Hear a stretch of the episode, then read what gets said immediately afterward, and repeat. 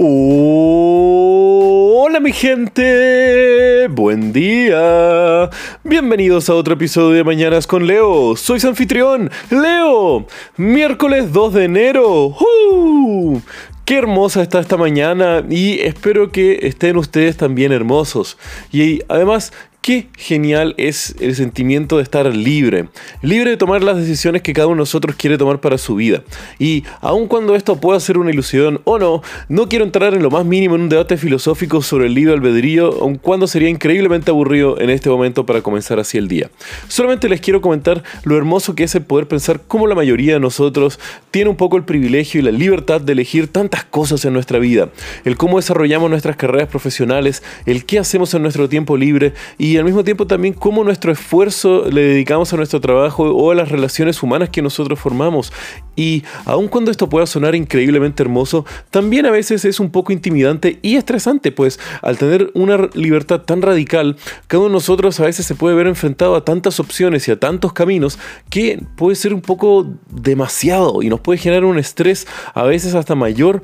solamente por la potencialidad de las decisiones que tenemos. Y una forma de eliminar un poco este estrés es un poco ir limitándonos de forma artificial para las decisiones que podemos tomar. Por ejemplo, podemos darnos una fecha límite para tomar una decisión o tenemos que hacer ciertas cosas mediante el compromiso con terceros, amarrándonos a nosotros a nuestra palabra y teniendo algo que demostrar hacia las demás personas. Y hay muchas formas en las cuales nosotros podemos generar estas instancias de libertad restringida. Por ejemplo, también solamente tomando decisiones que estén encaminadas y alineadas con las cosas que nosotros queremos hacer y al mismo tiempo tomando las decisiones que simplemente nos van a facilitar para que nuestras eh, opciones sean simplemente aquellas bajo un cierto rango delimitado por nosotros mismos.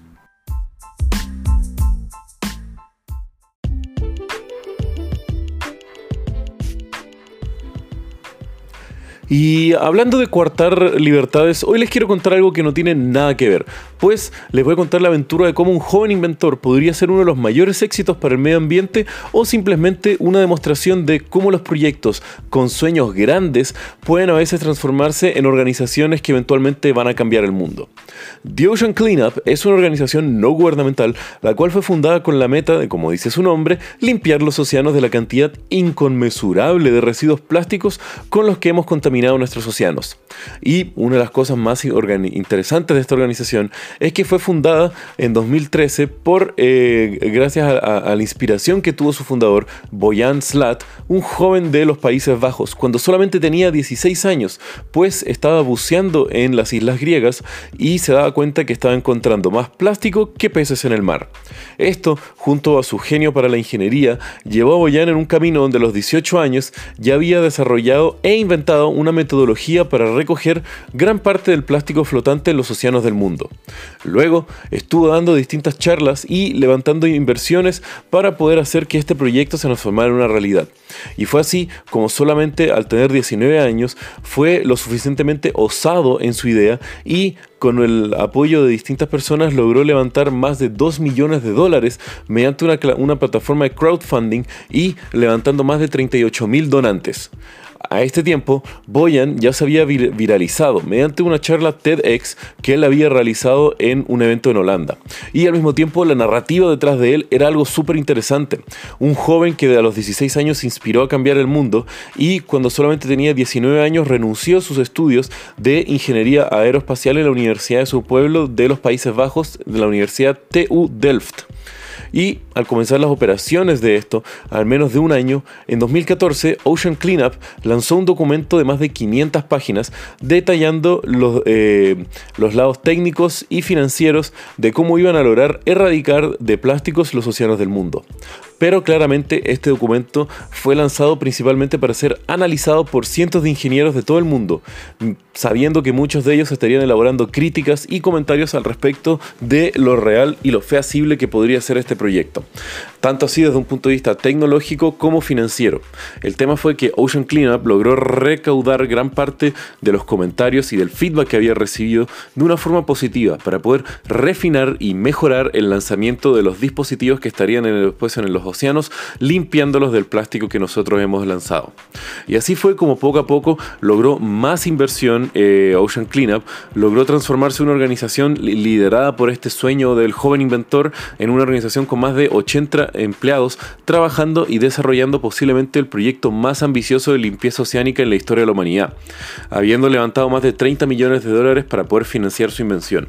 Y así, en el año 2015, comienzan las primeras pruebas a escala de los dispositivos para después, en 2016, hacer las primeras pruebas en océano. Y así fue como el año pasado, en 2018, fue lanzado el primer dispositivo para recaudar los plásticos en el océano y así ir poco a poco cumpliendo la misión de la organización.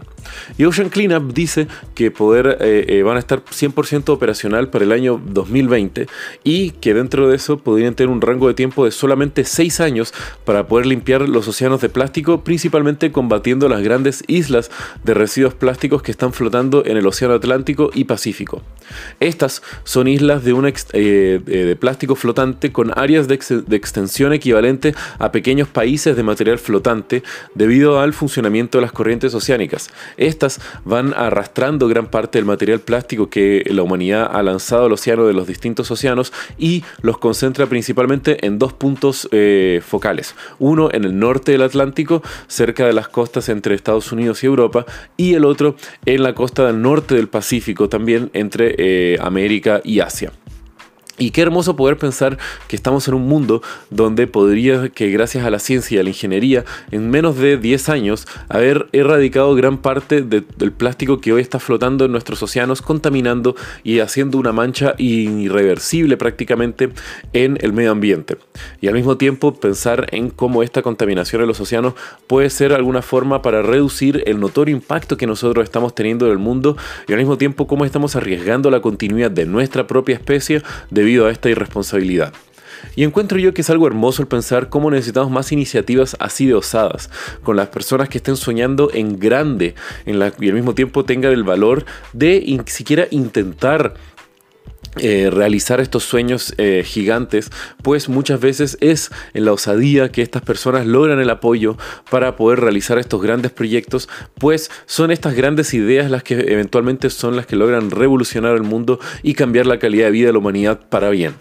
Y bueno mi gente, si quieren saber más de lo que les hablé el día de hoy, pueden ver los links en la descripción del episodio y como ya saben, que tengan un muy buen día, los quiero mi gente, besos.